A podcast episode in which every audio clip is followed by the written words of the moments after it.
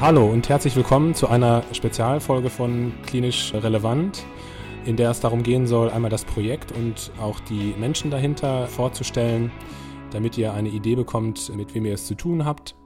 Zu diesem Zweck bin ich verbunden heute mit meinen beiden Mitgründern, zum einen dem Dietrich Sturm und äh, dem Nils Behring.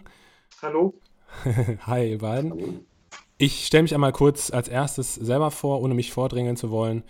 Mein Name ist Kai Grun und ich ähm, bin seit 2011 oder 2012 Facharzt für Neurologie und ähm, habe in Bochum Medizin studiert und überwiegend auch bis zum Facharzt in Bochum gearbeitet.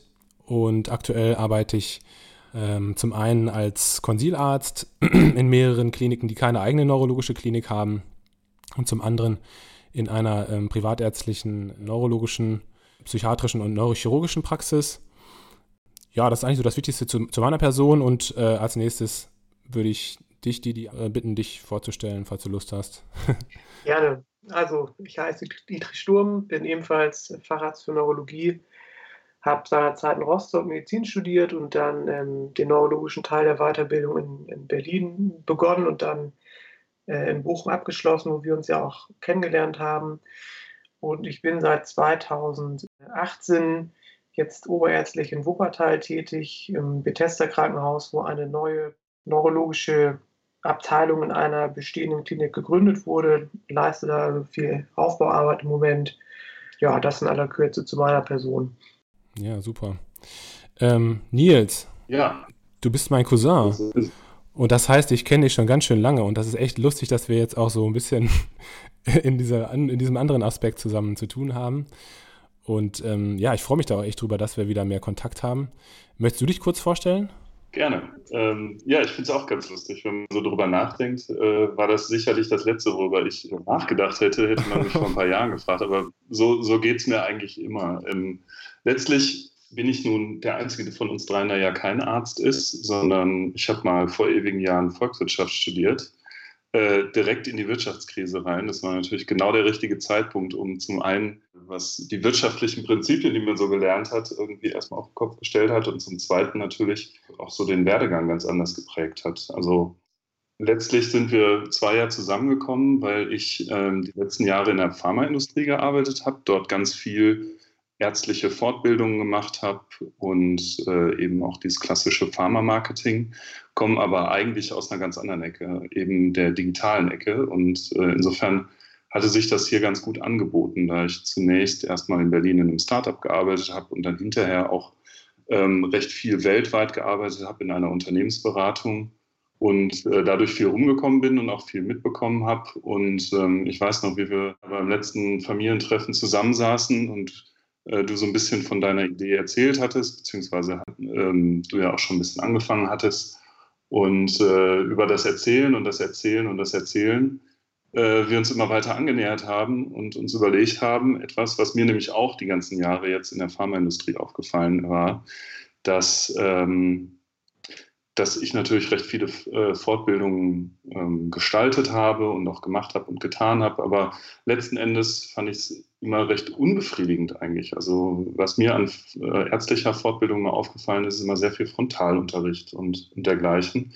Und ich komme ja eigentlich eher aus einer Ecke, wo man halt ähm, irgendwelche Management-Workshops macht, wo man äh, irgendwelche Trainings für, für gehobene Mitarbeiter macht und dergleichen.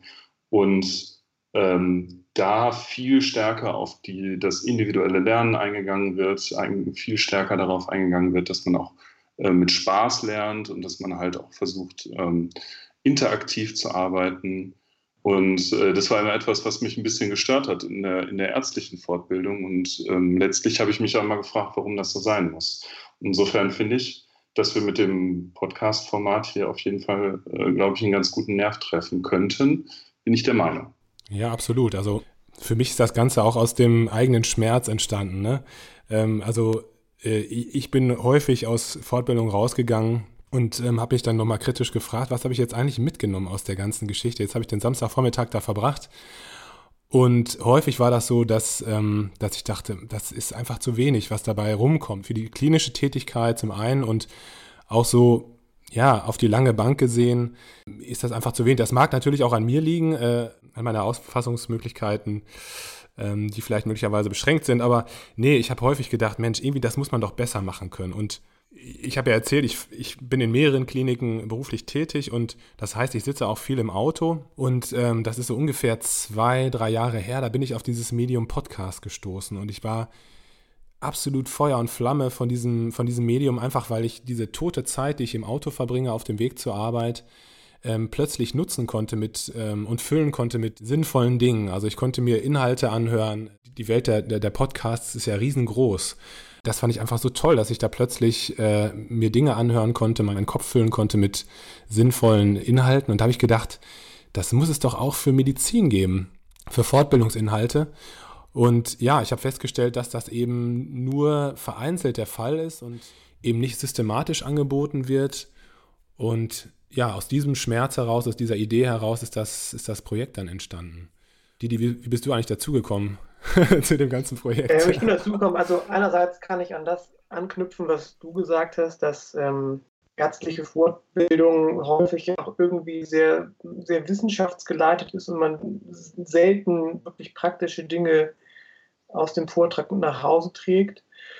Und ähm, der andere Aspekt, der mich jetzt mehrere Jahre begleitet hat über ein anderes Projekt, was ich gemacht habe, ist, sich Wissen einfach selber zu erschließen, beziehungsweise wenn es Wissenslücken gibt, in dem Fall zielt das jetzt auf ein Buch ab, was ich ähm, als Vorprojekt mitgestalten durfte. Da gab es halt auch was zu, zu Hintergründen von neurologischen Erkrankungen. Und ähm, mir persönlich hat da auch mal was gefehlt, was zu nachschlagen. Und aus, aus dieser Idee heraus ist dann einfach dieses Buchprojekt entstanden.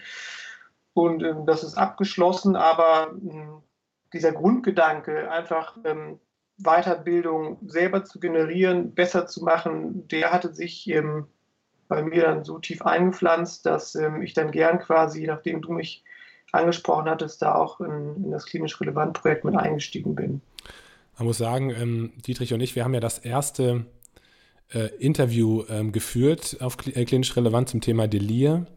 Und danach habe ich eigentlich den, den Dietrich tierisch genervt, bis er dann Ja gesagt hat und auch mit eingestiegen ist. Ähm, aber ich bin echt froh, dass du dabei bist, Dietrich. Also, sagen wir genervt ist das falsche Wort. Du warst manchmal sehr hartnäckig. Ich habe auch, auch vorher schon meine ähm, Bereitschaft klar signalisiert hatte, dass ich da gerne mitmachen würde. Aber du kennst es ja selber, ihr kennt es ja beide oder die Hörer selbstverständlich auch. Ähm, manchmal hat man mehr Ideen als Zeit und ähm, ja. dann muss man das halt etwas staffeln. Na klar. Ähm, jetzt haben wir so ein bisschen umrissen, was wir, was wir gerade aktuell so machen und wer wir sind.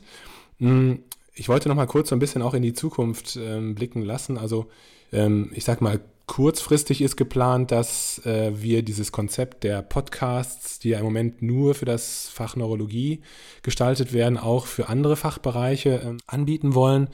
Konkret sind wir da mit ein paar Kollegen in Verhandlungen. Ich hoffe, dass das halt äh, klappen wird. Also zum Beispiel das, das Gebiet Radiologie wollen wir abdecken, ähm, das Gebiet Rheumatologie und auch möglicherweise andere Bereiche. Da müssen wir mal schauen. Also falls jemand von euch, die Zuhörer meine ich damit, äh, Interesse hat äh, oder Ideen hat, dieses Projekt ist halt auch offen für euch und ihr dürft gerne mitmachen, ihr dürft uns gerne ansprechen und Kontakt zu uns aufnehmen. Ja, und dann haben wir natürlich auch noch ein paar andere Ideen und Visionen. Nils, willst du noch was dazu sagen? Also wir haben ja so ein bisschen uns mal zusammengesetzt an einem Wochenende und haben so ein bisschen rumgesponnen, was wir für Visionen haben äh, für die Zukunft, was wir gerne erschaffen wollen mit diesem Projekt. Ja, also dabei sei natürlich explizit darauf hingewiesen, dass wir kein LSD genommen haben. natürlich der, äh, der ganzen Sache sicherlich nochmal äh, noch eine ganz andere Dimension gegeben hätte. Aber ich meine, auf der einen Seite, ihr hört es ja schon, ähm, wir duzen uns. Und das war mir zum Beispiel auch etwas, was mir persönlich verhältnismäßig wichtig war, ist das Ganze auch offen zu machen, offen zu gestalten. Ihr seht das ja sicherlich in den ganzen anderen Bereichen, in denen man so Podcasts hören kann oder auch insgesamt, wie, Wissen, wie mit Wissen im Internetzeitalter umgegangen wird.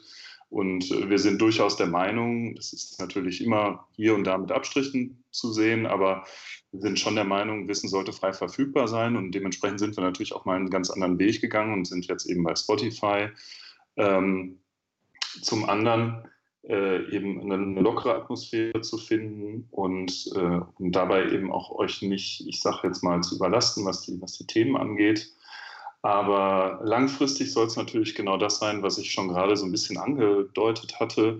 Ähm, ich, ich würde natürlich gerne diesen Hintergrund mit reinbringen, dass wir irgendwann mal eine Fortbildung auf die Beine kriegen, die ähm, eben ganz anders als die derzeitigen Gewohnheiten sind. Also, dass man nicht auf einen klassischen Kongress geht, wo man mit 400 Leuten in einem Raum sitzt und ähm, sich den, den x-ten Standardvortrag im Grunde mehr oder weniger anhört, ähm, sondern dass wir Fortbildungen machen, wo man wirklich was mit, mit rausnimmt. Also eben, ähm, dass man etwas für sich tut, weil letzten Endes das, was im Moment sicherlich auch in gewisser Art ein Zeitgeist ist, aber was eben aber auch eine Sache ist, glaube ich, die uns allen wichtig ist, ist auch persönlich zu wachsen. Und ähm, ihr müsst alle auf Fortbildung gehen.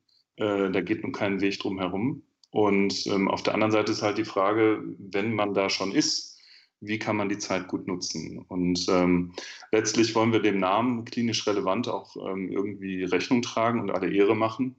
Und ähm, dementsprechend ist die Idee dahinter für euch so eine Art, also ich persönlich nenne es immer Filter, ähm, eben zu, zu schauen, was für euch relevant ist. Und relevant ist tatsächlich im Alltag ähm, sind, sind vielleicht andere Themen als, als ein Vortrag von, von einem Professor, ähm, der, der, der erstmal nur so Grundlagen vielleicht legt, sondern eben Dinge zu diskutieren, Dinge gemeinsam herauszuarbeiten, ähm, aber gleichzeitig sich vielleicht auch mit den Themen so auseinanderzusetzen, die in die Richtung gehen wie Finanzen, wie kriege ich meine Praxis in Ordnung, wie organisiere ich das nächste Team-Meeting, welche Ideen gibt es dafür, wie kann man so ein Team-Meeting spannend gestalten. Also eben so alles, was auch drumherum kommt, ne? weil letztlich, ich kenne es, also ich kenne es persönlich von meinem Vater von früher, der ist eben auch Hausarzt. Ähm, wenn wir versucht haben, in der Familie meinem Vater irgendeinen Tipp zu geben, wie er vielleicht seinen Arbeitsalltag besser organisieren konnte, da war nicht so viel, äh, auf, ist man nicht so wirklich auf offene Ohren gestoßen. Und letzten Endes ähm, aber ganz viele Ideen, die man, die man vielleicht für sich ganz schnell und ganz einfach auch anwenden kann, die einem helfen. Und, und letztlich würden wir uns erhoffen, dass aus einer Fortbildung, die, die, bei, bei, die mit klinisch relevant macht, genau so ein, so ein ja, ihr mit so einem Gefühl rausgeht, dass ihr am Wochenende eben was für euch getan habt und nicht nur für das Punktekonto ähm, der Ärztekammer. Amen. Das hört sich sehr gut an. Ja, genau. Also darum geht es. Ne? Es geht darum, ähm, zum einen Fortbildung etwas neu zu konzipieren, damit eben das Wissen auch hängen bleibt und ähm, damit eben auch wirklich für die praktische Tätigkeit wichtiges ähm, Wissen vermittelt wird, aber auch das drumherum, ne, damit wir einen guten Job machen können. Und ich meine, wir alle wissen, wie herausfordernd unsere Arbeit ist und wie oft man da auch an, an persönliche Grenzen stößt. Und ähm, ja, du hast das wunderbar zusammengefasst, Nils. Danke.